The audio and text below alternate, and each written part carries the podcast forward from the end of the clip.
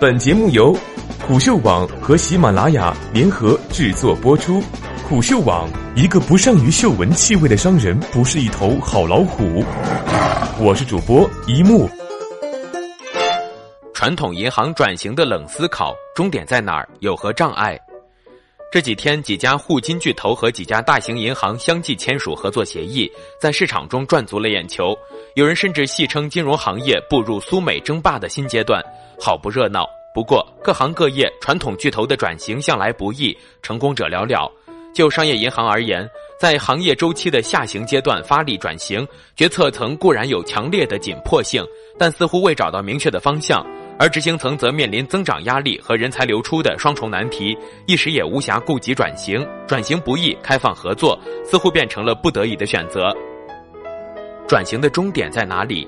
在行业下行周期和新金融业态蓬勃发展的双重影响之下，对传统银行而言，转型是实现可持续增长唯一正确的选择。但转型的方向是什么？终点又在哪里？似乎没人能讲得确凿无疑。方向不明，转型就先失败了一半。就目前来看，大银行的转型方向大致是线上互联网化加线下网点智能化加走出去加综合经营加交易银行加科技驱动，几乎每一点都对应一到几个部门。对于中型银行而言，去掉走出去；对于小型银行而言，再去掉综合经营。大体上看，除了规模的不同，转型方向仍然是趋同的。可见，即便每家银行都能转型成功，结果依然是同质化的。问题来了。引起同质化的转型方向真的对吗？没错，一直以来银行的经营都没有摆脱同质化，但大家都能和平共处。不过，步入移动互联网和科技驱动的新时期，基于同质化的和平共处恐怕不行了。根本的原因在于线上 App 代替线下物理网点成为战斗的一线，战斗力再强悍的网点都存在着天然的物理边界，而再小的 App 在互联网上都是无界的。竞争从有界到无界，同质化便没有存在的空间。所以，如果转型的结果带来的是同质化，那么转型的方向便是错的。什么才是正确的方向？基于自身禀赋，每家都有不同，才是理想的状态。但实际上，金融产品就那么几种，要充分做到差异化不容易，尤其是数千家机构的差异化几乎不可能。既然未来的市场上容不下同质化，数千家机构又不可避免的要陷入同质化，也意味着未来的市场容不下数千家机构并购重组，恐怕会成为未来行业发展的必经阶段。对于业内大多数中小型银行而言，若找不到差异化方向，可能或迟或早的都会成为被并购的对象；而对于大中型的银行巨头而言，唯有转型一条路可走。未来以来只是尚未流行，大中型银行转型的方向在哪里？肯定是上述线上互联网化加线下网点智能化加走出去加综合经营加交易银行加科技驱动中的一种，具体是哪一种或哪几种的组合，各家银行各有不同。当然，有一点可以肯定，如果把上述所有方向都当做转型的目标，大而全不聚焦，约等于没有目标，是不可能成功的。从目标到落地，执行层面的障碍。即便选择了正确的方向，执行层面也会面临落地的难题。对银行而言，促转型的同时还要稳增长，在决策层二者同等重要，不能偏废；在执行层，转型很重要，但增长更重要。究其原因，决策层关注中长期可持续发展，关注发展潜力，而执行层更关注短期绩效，关注考核指标的完成度。那么，转型能否纳入考核指标体系呢？可以，但权重不能太高。一方面，在短期内，现有业务和旧模式才是增长的源泉。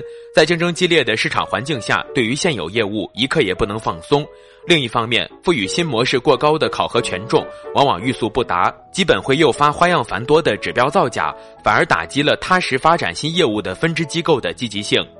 举个简单的例子。考核指标为直销银行渠道的理财余额，若赋予很高的指标权重，必然有很多机构动员客户把本应柜台渠道销售的理财产品更换至直销银行渠道。左手倒右手，游戏数字而已。当然，针对考核指标体系，指标制定机构与具体执行机构的博弈要复杂得多。更根本的一点在于，任何一种转型都不仅是一种经济战略的重新选择，更是一种利益关系的重新调整，涉及到资源和权力的重新配置，也会要求文化的重塑，自然会遭遇阻力。就以银行的互联网化转型为例，前几年一度非常热闹的直销银行部先后沉寂，现在不得不探索设立直销银行独立法人机构。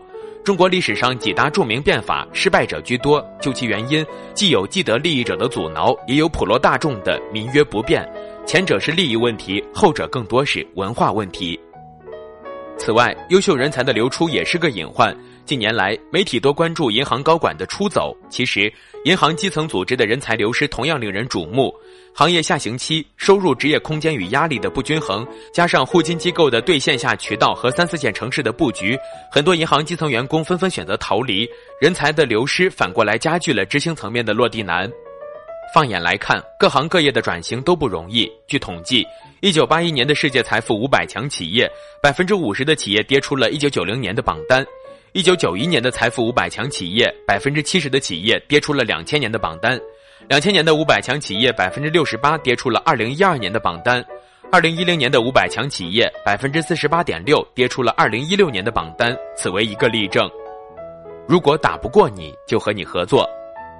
之所以需要转型，主要是因为在新模式的衬托下，企业变得传统。